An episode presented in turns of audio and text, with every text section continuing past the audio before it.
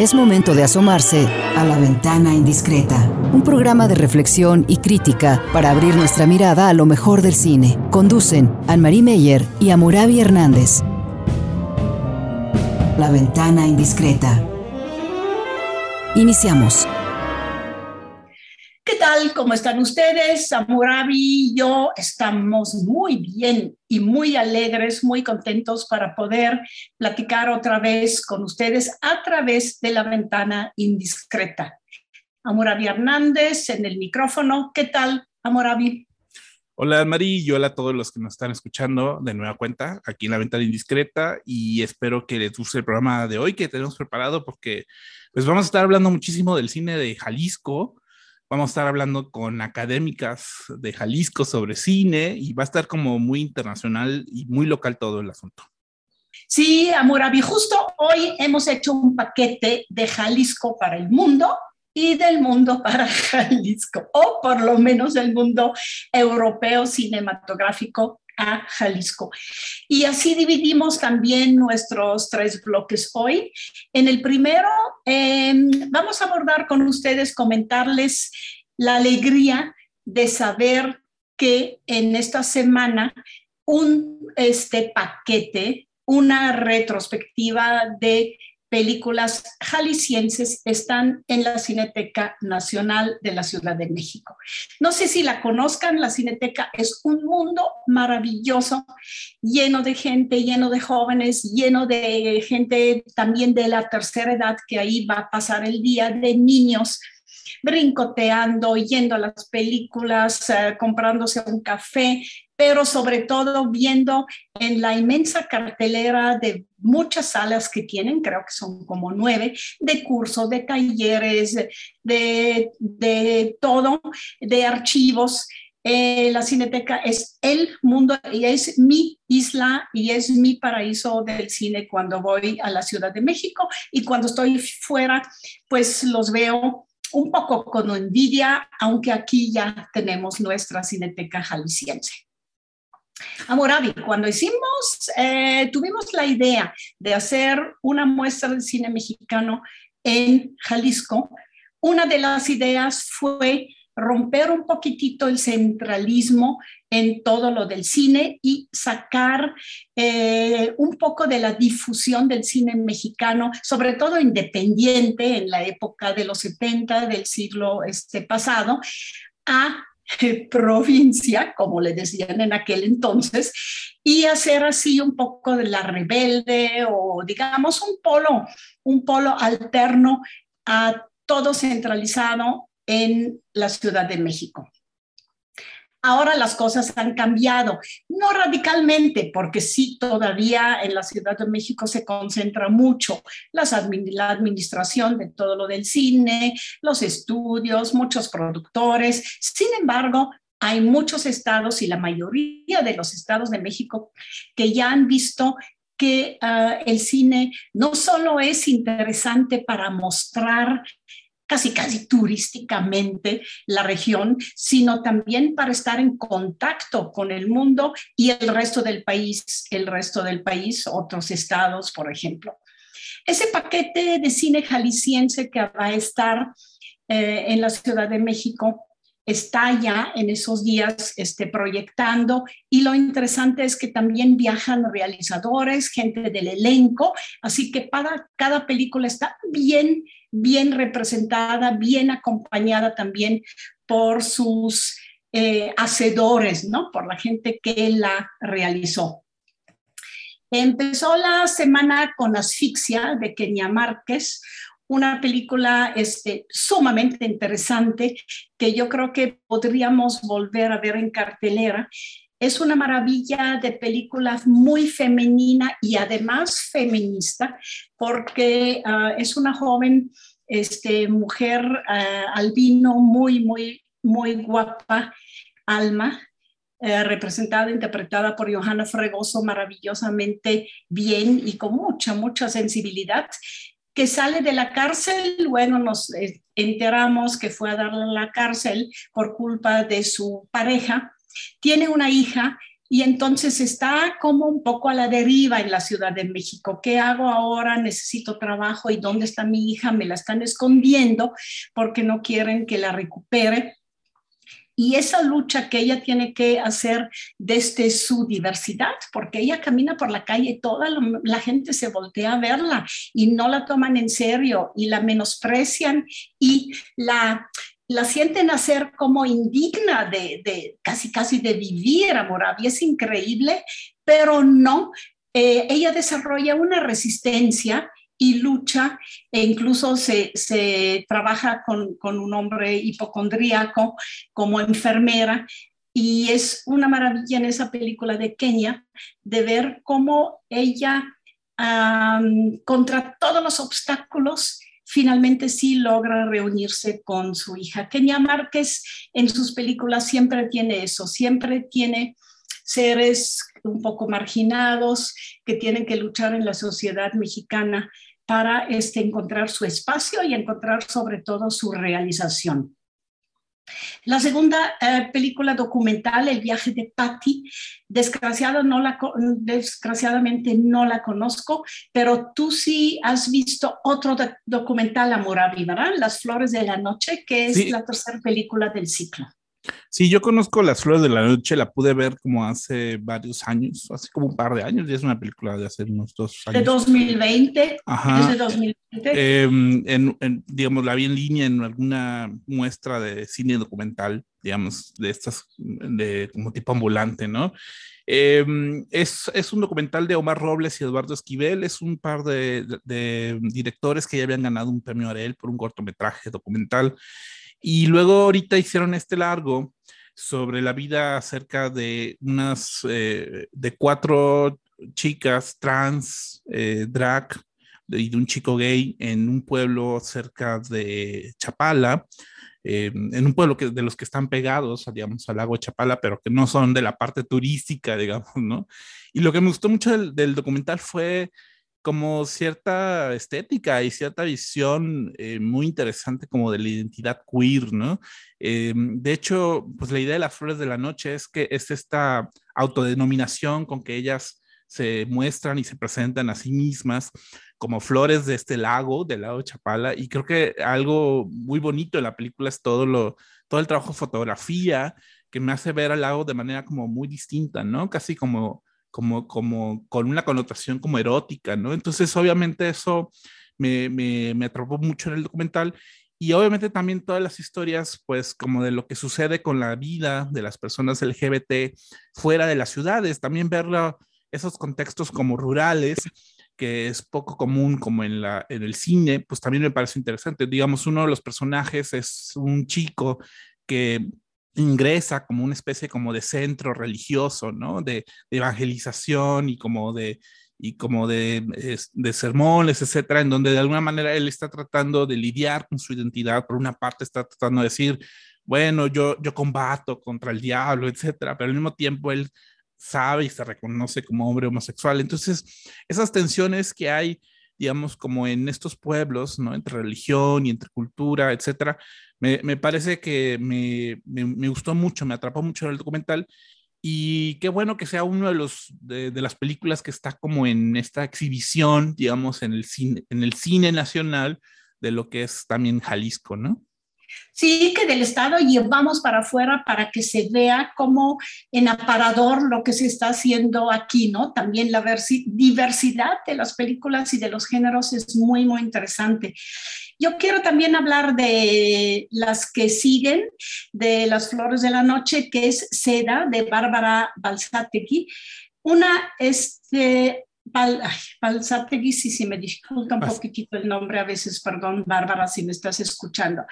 Seda es maravillosamente internacional, pero también estéticamente francesa, diría yo, pero no en el sentido francés de, en el sentido de copiar un poco lo francés con el erotismo, con la estética tan exquisita, sino más bien de una autora que se pone 100% detrás de su historia y de su tema. El tema es una relación absolutamente tóxica entre una joven pareja, los juegos eróticos que se vuelven juegos de poder, que se vuelven juegos de sumisión, de utilización del hombre hacia la joven y entonces esa película pues te toca fuerte, pero te encanta porque es estéticamente muy, muy, muy bella.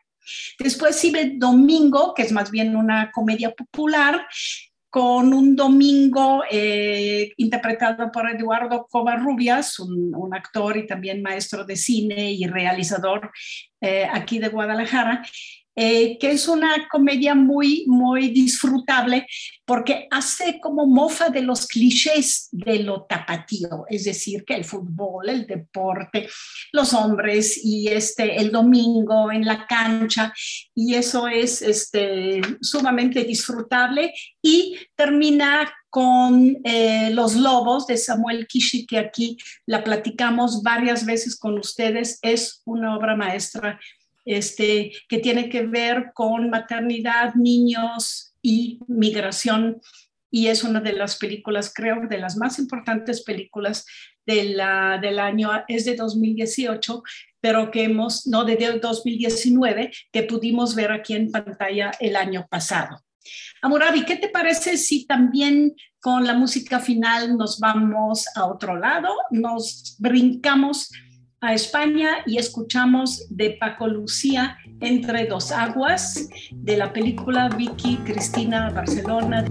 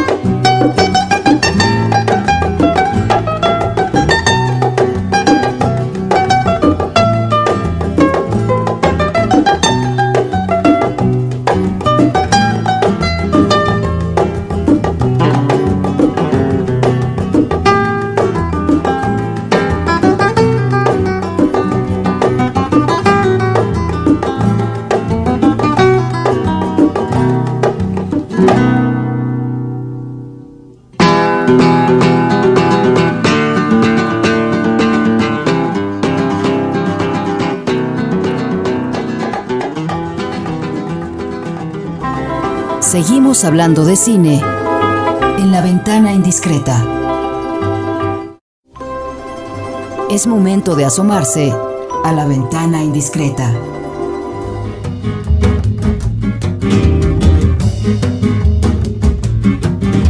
¿Por qué tanto perderse, tanto buscarse sin encontrarse? Partes, Barcelona, te estás equivocando, no puedes seguir inventando que el mundo sea otra cosa y volar como mariposa, Barcelona. Haz un calor que me deja fría por dentro con este vicio de vivir mintiendo. Qué bonito sería tu mar si supiera yo nadar. Barcelona, mi mente está llena de cara de gente extranjera, conocida, desconocida. He vuelto a ser transparente, no existo más, Barcelona.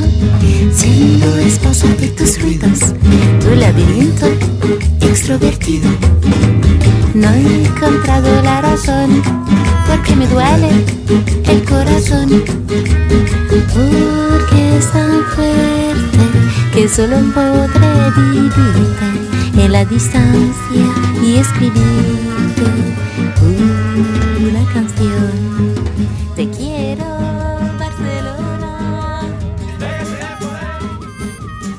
Aquí estamos de vuelta ya en el segundo bloque de la ventana indiscreta que en esa ocasión viajó al continente europeo. Ya escuchamos a Paco de Lucía, pero ahora de plano nos vamos a Barcelona. ¿Qué les parece?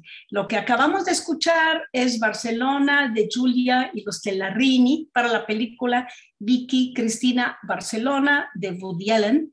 Pero nuestro invitado especial de hoy no es Woody Allen, desgraciadamente no lo dejaron viajar, eh, pero invitamos a alguien que lo admira y que sobre todo admira mucho también a Barcelona, a ciudad donde vivió varios años, hizo maestría, hizo doctorado y se quedó trabajando un rato hasta que lo, la jalamos otra vez eh, a Guadalajara. Digo la porque es Fabiola Alcalá, nuestra querida este, colaboradora de RETIC, de el, el Ojo que Piensa, también está en el comité editorial. Y sobre todo la invitamos hoy porque ella en el nuevo número de El Ojo que Piensa, nuestra revista, es una, el título es una copia de Paul Klee, de un libro que escribió sobre la imagen y nosotros la jalamos hacia Guadalajara y la revista El Ojo que Piensa, porque finalmente el, piensa, el cine piensa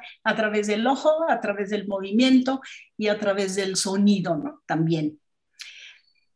Bienvenido con nosotros de nuevo, porque ya estuviste con nosotros, Fabiola, y aquí te invitamos sobre todo porque el nuevo número 24 de la revista tiene un artículo tuyo sobre cine y Barcelona, Barcelona y el cine. Y platícanos un poquitito cómo nació, no nació la idea de hacer y hablar de cine y Barcelona, porque ahí estuviste varios años, pero ese tipo de aborde, de metodología, pero también de, de, de, interés y pasión tuya muy especial sobre Barcelona y el cine, cómo este, te nació y cómo lo podemos encontrar en tu artículo. Muchas gracias por la invitación a Murabi, Anne-Marie. Me encanta estar en la ventana indiscreta y me encanta que me hayan invitado a hablar de este texto eh, que está en el número 24 del Ojo que Piensa, Barcelona, una metrópoli en construcción, porque en realidad es un proyecto que quiero mucho y que tiene muchos años. Cuando yo trabajaba en la universidad, en la Pompeu Fabra, eh, se abrió un, un, programa para estudiantes extranjeros y me pidieron que organizara una clase de cine, ¿no? Y sobre todo hablando con la coordinadora, ya decía yo que eh, sería interesante hacer algo sobre cine español. Eh, yo venía de la Pompeu Fabra, entonces dije, o sobre cine catalán. Y empezamos en una discusión que ya se pueden imaginar es más amplia que nosotros, y dijimos, no, es que claro, es que desde ahí empieza la complejidad de estar estudiando en una ciudad como Barcelona. Entender que Barcelona es Cataluña, también tiene algo de España y también tiene algo de muchas cosas. Entonces decidimos juntas que el eje transversal del curso fuera la ciudad, la ciudad de Barcelona. Esa ciudad que además puede ser leída precisamente desde diferentes miradas. Y así fue como mm, fui organizando un curso con una serie de películas que en ese entonces no estaban ordenadas como ahora en el artículo. El artículo en realidad es un proceso como de recoger, de aglutinar ese, ese recorrido que hacía con los muchachos para ver cómo Barcelona podía ser retratada con una mirada turística, como bien señalaban ustedes la película de Vicky Cristina Barcelona, además con una honestidad maravillosa de Woody Allen, quien puede hablar de una ciudad como Nueva York, con sus entrañas y con, ¿no? con todo lo que él conoce de su ciudad, pero cuando se presenta a hacer cine en las ciudades europeas, pensemos en París, pensemos en lo que rodó en Inglaterra, en Barcelona, siempre si se fijan son historias de turistas, ¿no? Como diciendo, yo no puedo conocer más allá de, este, de esta mirada en donde vemos monumentos, donde medio entendemos ciertas cosas, incluso donde sus personajes buscan este, ciertos estereotipos de lo español y se topan con que en Barcelona no existe, ¿no? Buscan un flamenco y buscan este, comer paella y no siempre este, son las tradiciones catalanas, ¿no? En Cataluña se bailan sardanas y no se baila flamenco, ¿no? En ese sentido es, es que junto con los estudiantes fuimos eh, trabajando algunos de los textos que ahora forman parte de este artículo. También les platico que para mí fue muy interesante ir conociendo la ciudad, porque yo también llegué como este turista, ¿no? En donde ves ciertas, eh, pues, mm, ciertas cosas superficiales, ¿no? Cuando uno pasa poco tiempo en un lugar, no puede ir este, a los lugares profundos, pero precisamente con los años, con el tiempo, los estudios, los discursos, vas conociendo y vas viendo que esa ciudad que en cinco días te la habías dibujado de una manera, eh, a los meses es otra, a los años es otra y vas entendiendo sus complejidades. En ese sentido, este, me gustó mucho recuperar con los muchachos y para el texto dos novelas que había disfrutado mucho y que me habían ayudado a pensar en, Barcelona de una manera diferente. Una es La Plaza del Diamante, La Plaza del Diamante de Merced Rudoreda. Es una historia bellísima sobre una mujer, la Culumeta, una mujer muy joven, este, que se acaba de casar cuando estalla la guerra civil, ¿no? Entonces la, novela es fuertísima porque describe cómo ella tuvo que hacerse este, muy fuerte y enfrentar la otra parte de la guerra, ¿no? La de quedarse en casa, la de quedarse con, sus hijos, la de buscar qué comer, la de encontrar un trabajo cuando ¿no? la ciudad estaba ardiendo.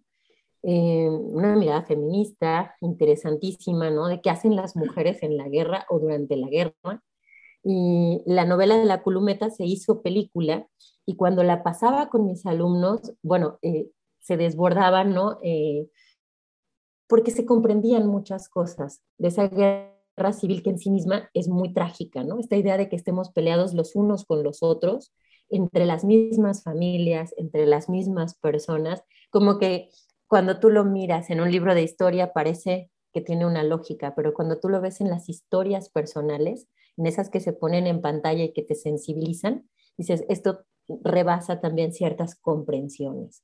Sí, pero también fue una guerra que se hizo muy internacional porque del extranjero viajaron muchos para defender el, lado democrático y en contra de la derecha y, y, lo que después conocimos con el franquismo, ¿no? Por eso también no solo hay muchas películas españolas y catalanas sobre eso, sino también, por ejemplo, de, de, de Gran Bretaña, de Francia, de todos los que fueron, este, pues como que siguen los pasos de los internacionalistas del extranjero que del extranjero que estuvieron en esa guerra, ¿no? No, no, no, no quiero alargar mucho la, la plática, pero es una de tus películas entonces que tienes en tu texto, ¿verdad, Fabiola? Exacto, el texto se compone de una serie de películas, es una filmografía comentada que busca reconocer cuáles son las diferentes miradas con las que los realizadores, tanto extranjeros como españoles y catalanes, se han acercado a producir en Barcelona, ¿no? Desde las cuestiones más íntimas, por ahí trabajo una película que me fascina de Cesc Gay, eh, catalán, que se llama La Ciudad. Yo cuando vi en La Ciudad pensé, es, podría ser la historia de cualquier grupo de amigos de 30 años que tienen trabajos más o menos este, de clase media, ¿no? En una ciudad culturalmente muy activa, en la que parece todo el mundo tener una cercanía, pero que no muchos saben lo que pasa en las vidas interiores. No muchos escuchamos lo que tenemos dentro, ¿no? Es una película que a mí me conmueve enormemente. Eh, cómo cada uno sufre sus eh, preocupaciones personales, a pesar de que siempre que están juntos como el grupo de amigos, sonríe, bebe, se divierte y parece que todo está bien, ¿no? Entonces, es una película que les recomiendo muchísimo. Pero insisto, el artículo está organizado, ¿no? Por diferentes miradas. Una mirada más em, al propio espacio, al propio tiempo, como la película este, de En la ciudad, en la ciudad, una mirada histórica, ¿no? En la que recupero, por ejemplo, las películas sobre la Plaza del Diamante, la Plaza del Diamante, o este, La ciudad de los prodigios, que es una novela y después una película maravillosa que explica cómo se fue fundando la ciudad, ¿no?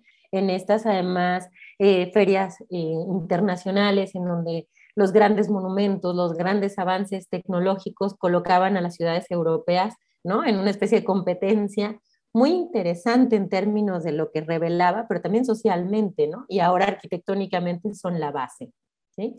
Amurabi, tú um, eres nuestro director, editor, eh, corrector de estilo, conoces a fondo el texto de Fabiola y seguramente durante la lectura te vinieron muchas preguntas que le quieres hacer, quieres aprovechar aquí su presencia para hacérselas. A la autora directamente. A la pues, autora. Pues editora no, de preguntas, preguntas a fondo no, pero sí, sí la impresión que me dejó el texto de, de Fabiola es como preguntarnos, pues sí, las ciudades, digamos, en el sentido general también, como de cómo se estudian, sí, sí reflejan mucho las historias, ¿no? De los países, las, historias en términos, digamos, de lo histórico, pues, ¿no? O sea, las, ciudades reflejan como los cambios históricos, reflejan como... Eh, los accidentes, digamos, las, eh, los traumas, las situaciones difíciles que cada historia tiene, tiene resguardada.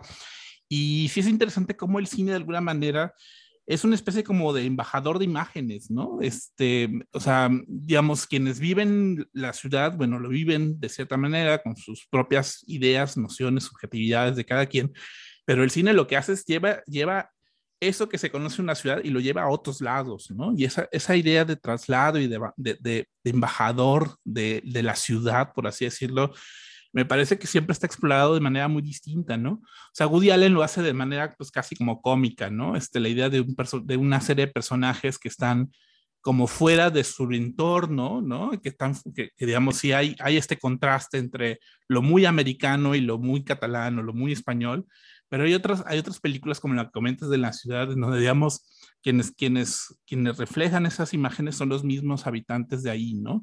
Yo, yo la pregunta más bien que tengo a Fabiola es, bueno, ¿cómo tú ves como la condición o el estado de producción de, del cine en Barcelona, ¿no? Porque, digamos, es, es, una ciudad muy turística, eso mucha gente lo sabe, mucha gente, hay, hay un problema que es muy fuerte del, del turismo en Barcelona, pero quienes viven ahí, ¿cómo construyen imágenes, cómo construyen películas alrededor de lo que es para ellos Barcelona?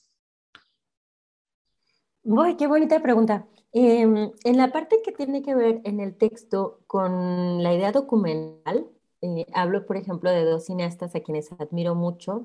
Uno es Joaquín Jorda y el otro es José Luis Guerín. Eh, Guerín hizo una película maravillosa que se llama En Construcción, es una película prácticamente observacional, o sea, incluso la hizo en el marco del máster de documental de creación de la Pompeu Fabra. Y lo que cuenta es la demolición de un edificio, ¿no? Todos sabemos que cuando se vienen esta especie como de sanaciones de ciudad, ¿no? Parece que hay que mandar a las afueras, ¿no? A ciertas poblaciones y este, mm, dejar que otros habiten esas zonas céntricas. Un poco de eso da cuenta la película de Guerin, de cómo eh, se tumban los edificios viejos del Raval para construir luego unos apartamentos un poco más lujosos y que por supuesto los vecinos quienes vivían ahí ya no pueden pagar, obligándolos a irse. La situación es durísima. La idea de producción fue de mucho tiempo. Guerin es un cineasta eh, que le gusta mucho la, imagen y, y la, la manera en la que el tiempo discurre en las imágenes. O sea, nosotros asistimos a un, inicio en el que se va desmoronando el edificio hasta que está de pie el nuevo, incluso con compradores, ¿no? Entonces, con todo lo que pasa ahí, con las vidas de los obreros, la vida del barrio, es maravilloso. Y ese es un contexto de producción, si se fijan, muy sencillo, que además está muy arropado por las universidades. Como ese proyecto de Guerin, hay varios todo el tiempo en producción. Otra película de la que hablo y que además rompe un poco con lo que estoy diciendo, que tiene que ver con lo documental, con, con, entender la realidad, con vivir las historias de los personajes, algo que va al otro lado es Rec, ¿no? De Balaguero, que no sé si la han visto, pero es una peli de terror que sigue esta movida eh, un poco que ya eh, inició La Bruja de Blair, ¿no? Como punto de partida, en donde las cámaras de video tienen un protagonismo este, importante para el terror, ¿no? Para el miedo. Y entonces Balaguero se va a un edificio del ensanche, ¿no? A hacer su película de terror.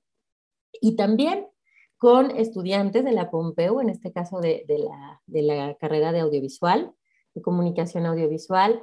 Em, hay mucho intercambio en Barcelona entre quienes estudian cine y quienes producen cine. También, por supuesto, hay cineastas ya más consagrados y que ya hacen realizaciones en el extranjero. Pensemos como la Coixet, incluso con actores este, que no son catalanes ni españoles, sino ya se va este, también a tocar las puertas a Hollywood. Pero lo que sí es interesante es que hay todos estos niveles de producción, o sea, desde los más sencillos con un equipo de producción muy arropado, muy de la mano de las universidades, y luego están este, los diferentes niveles que permiten ir subiendo eh, ir produciendo incluso a la, a la escala de Hollywood. Yo creo que lo más interesante es que la diferencia entre las películas es muchísima, ¿no? O sea, que Barcelona puede estar como fondo, como telón, porque también participa de Vicky Cristina Barcelona, también puede ser casi un personaje más en la ciudad, puede ser un, un, personaje herido ¿no? en, en construcción cuando le están tumbando sus edificios y desplazando a sus habitantes, puede ser ¿no? un escenario de terror en esos eh, pasillos estrechos y en, esos edificios oscuros que después de ver rec te costaba trabajo, ¿no? Este, tomar esos ascensores con tanta tranquilidad. En fin, todo eso es Barcelona y de eso habla el artículo, o sea, cómo el cine te permite construir una pluralidad, una especie, ¿no? Como de caleidoscopio en donde todo lo que está ahí es Barcelona y más. Entonces, en realidad también es un texto abierto, ¿no? Para que otros investigadores puedan sumar más títulos. Em, yo creo, yo le decía a Mari que pienso que también los títulos que están ahí son los que a mí me han tocado, ¿no? Este, em, los, que, los que me han permitido saber algo más de la ciudad en donde vivía, me acogía y estimaba lo suficiente como para querer saber más de ella.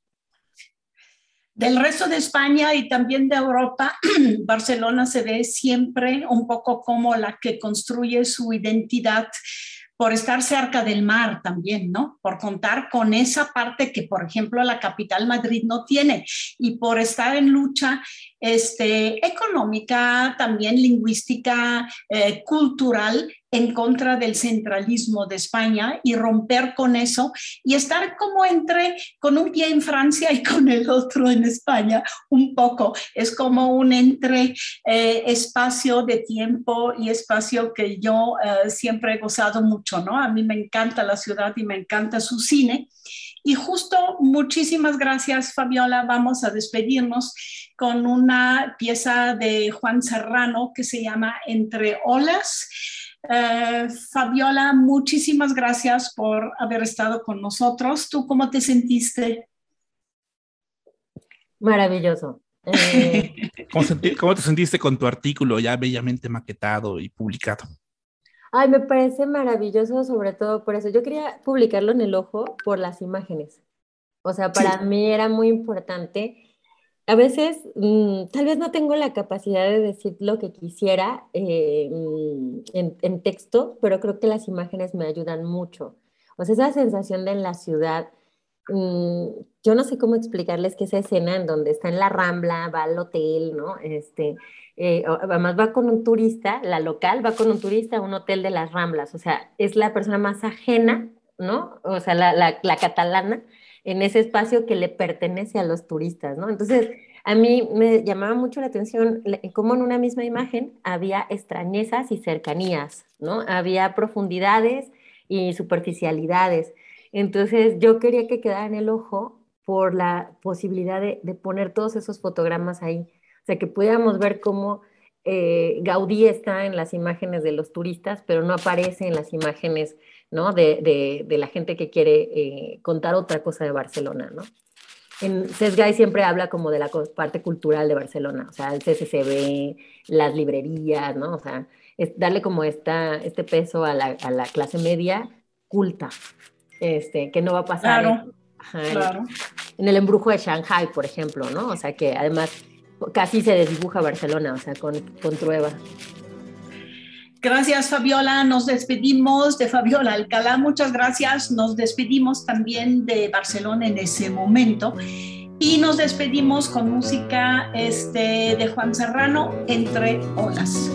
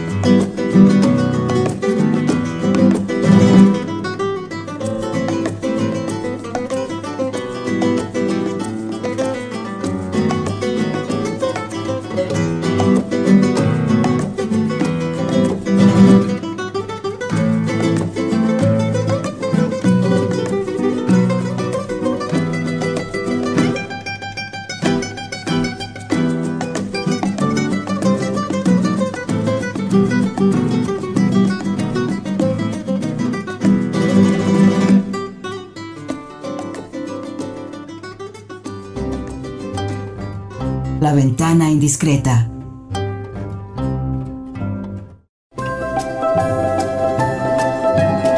La ventana indiscreta.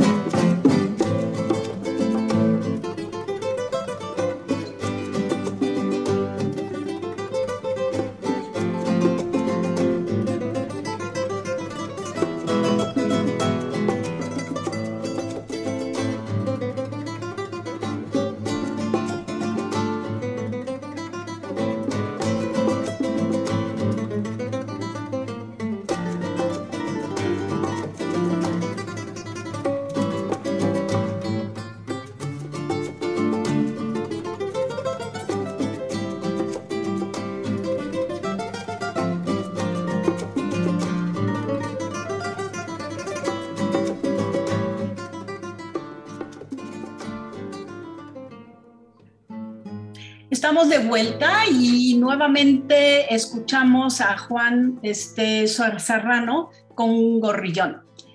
Seguimos con Fabiola, que se quedó aquí este, con nosotros, este, ayudándonos al programa y sobre todo aportando todas sus ideas y también su bellísimo, eh, yo digo bellísimo, ¿eh?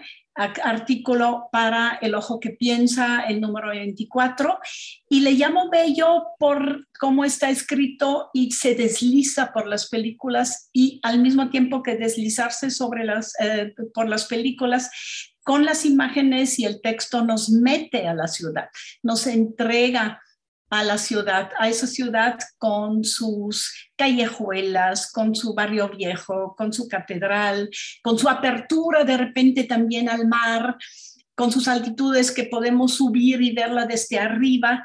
Y sentí la lectura de tu artículo, Fabiola, muy parecido a una, digamos, un, como si fueras una guía a través de, de esa ciudad. Nos guías a través de las películas, pero también a través de esa ciudad.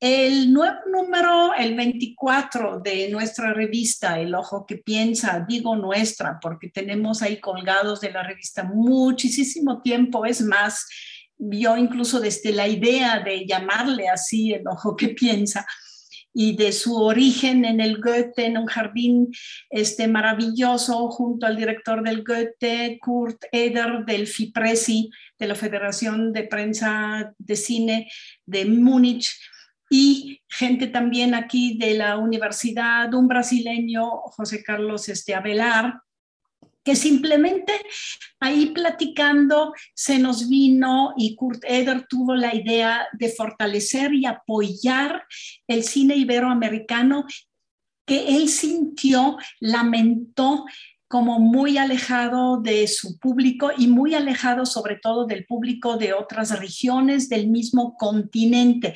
Él ahí dijo, me, acuerdo bien todavía, ¿Cómo es posible que una película chilena se vea en Venecia, en Berlín, en Locarno y no se vea en México? ¿Y cómo es, cómo es posible que una película mexicana se vea este, hasta en Europa y ni siquiera se vea en México. Y por eso la idea de hacer una revista iberoamericano de cine iberoamericano que tendiera o trabajar un poquitito como una especie de academia del cine de Iberoamérica y uniera las cinematografías o pusiera en movimiento las cinematografías de todo un continente, continente y también colgándose del cine español.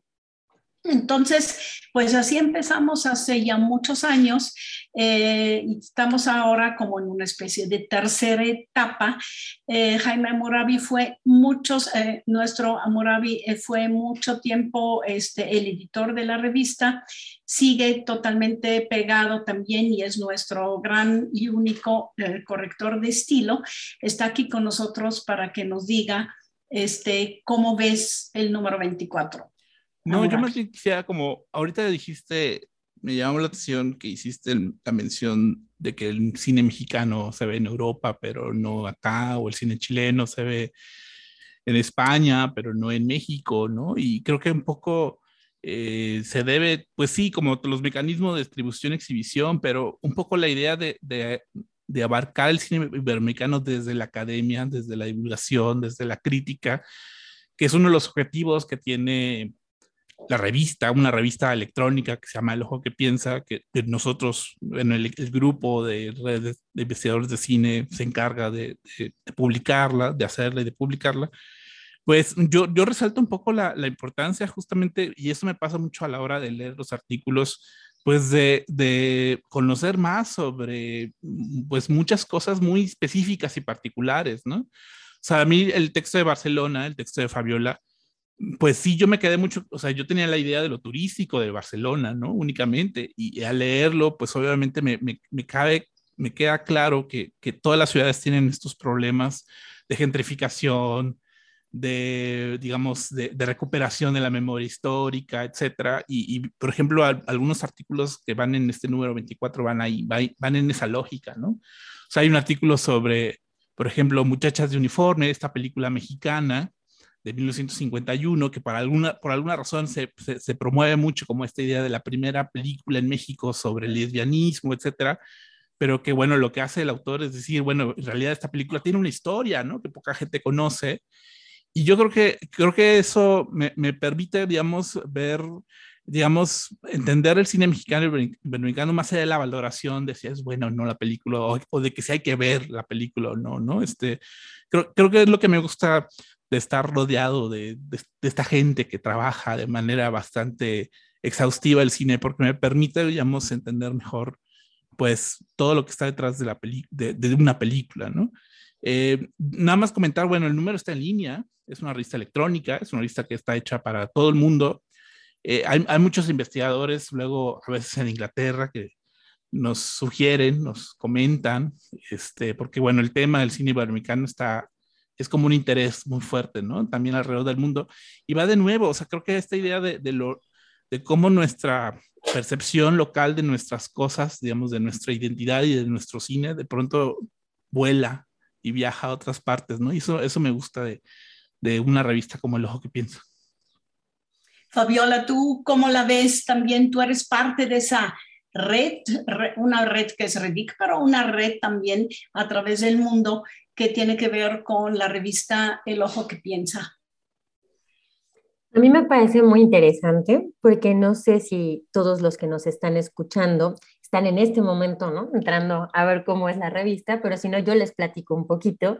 Es una revista que, que, tiene dos partes, una que tiene que ver con este trabajo un poco más académico, de análisis del cine, y otro que tiene que ver con la divulgación, con, ¿no? con la parte de la crítica, con la parte de muchas entrevistas a cineastas, a productores, es decir, eh, como tratando de abarcar lo más posible los diferentes ámbitos de lo cinematográfico.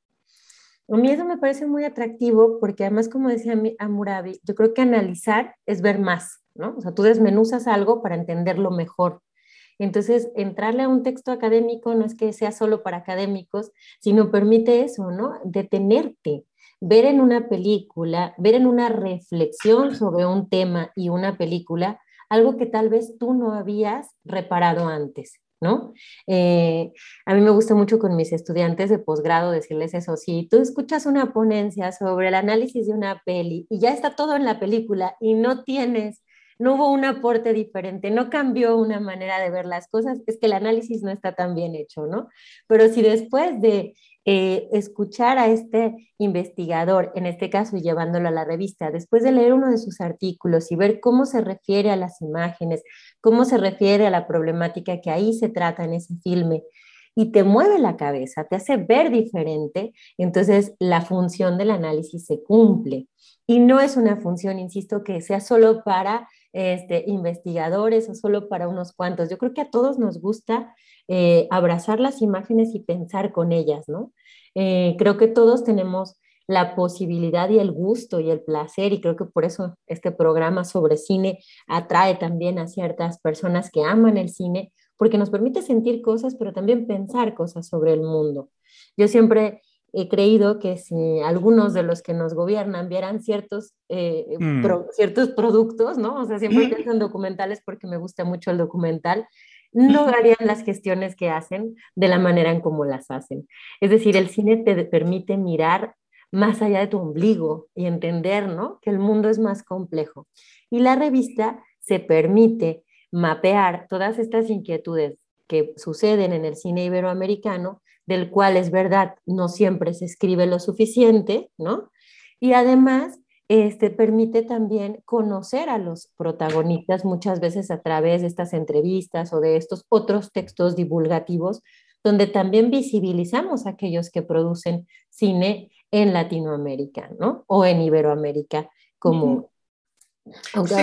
Sí, eh, y a mí me gusta mucho em, desde el principio cómo se ha desarrollado, cómo se ha abierto la revista, ¿no? Porque nació de la crítica, de la, del interés en la crítica de cine y de abrir sobre todo, de, de hacer enlaces, de hacer una red entre los críticos. Se abrió más y este, sobre todo se abrió muy fuerte la ventana a lo que ustedes dicen también, que es el pensamiento sobre cine, el análisis de películas profundo académico y también mucho la tarea de divulgación, de difusión de del cine mismo y del cine de distintas partes del mundo. Eso también es lo bonito, ¿no? También en ese momento la película está adscrita al CUSH, a este del Departamento de Historia, sin embargo es un híbrido, yo diría, en todos los sentidos. No es nada más un texto escrito, sino que está también lleno de impulsos, imágenes, se refiere a la imagen en movimiento. Y por el otro lado también integramos tanto la dirección como los distintos este, grupos que apoyan la revista, pues defendemos distintas eh, instituciones y no instituciones. Es un grupo muy libre en sí, que simplemente se aglutinó alrededor de ese proyecto, hacer una red y hacer una revista y trabajar en una revista que tiene que ver con cine.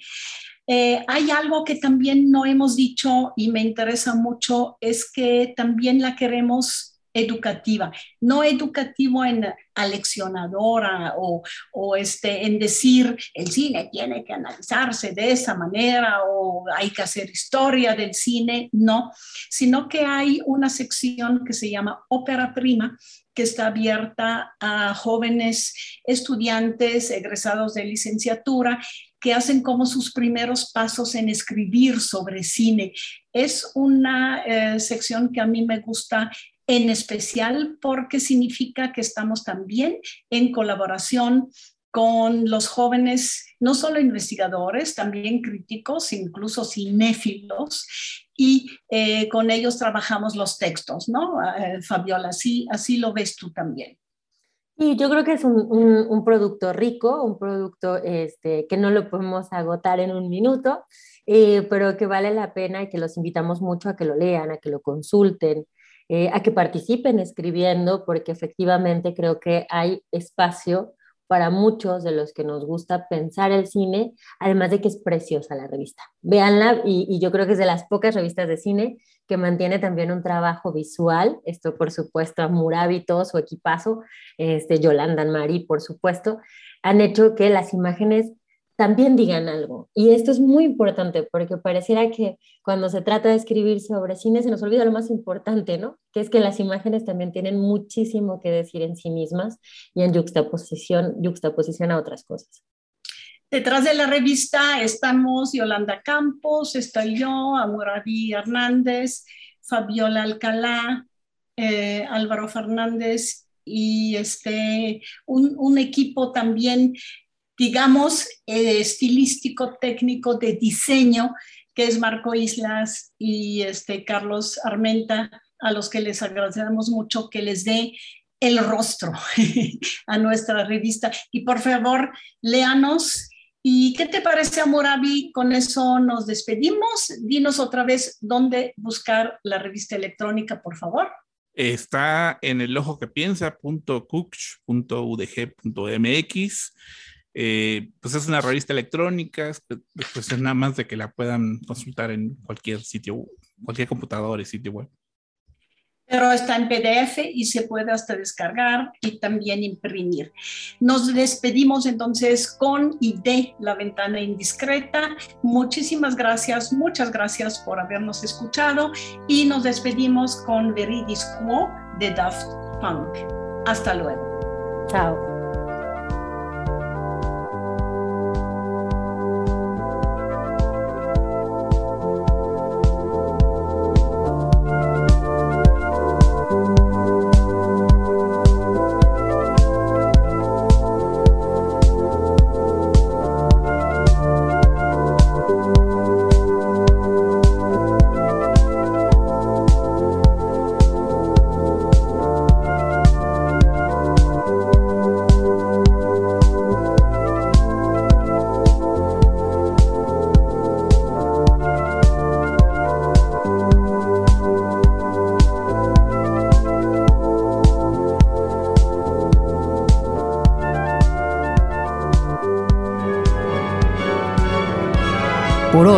Cerramos la ventana indiscreta.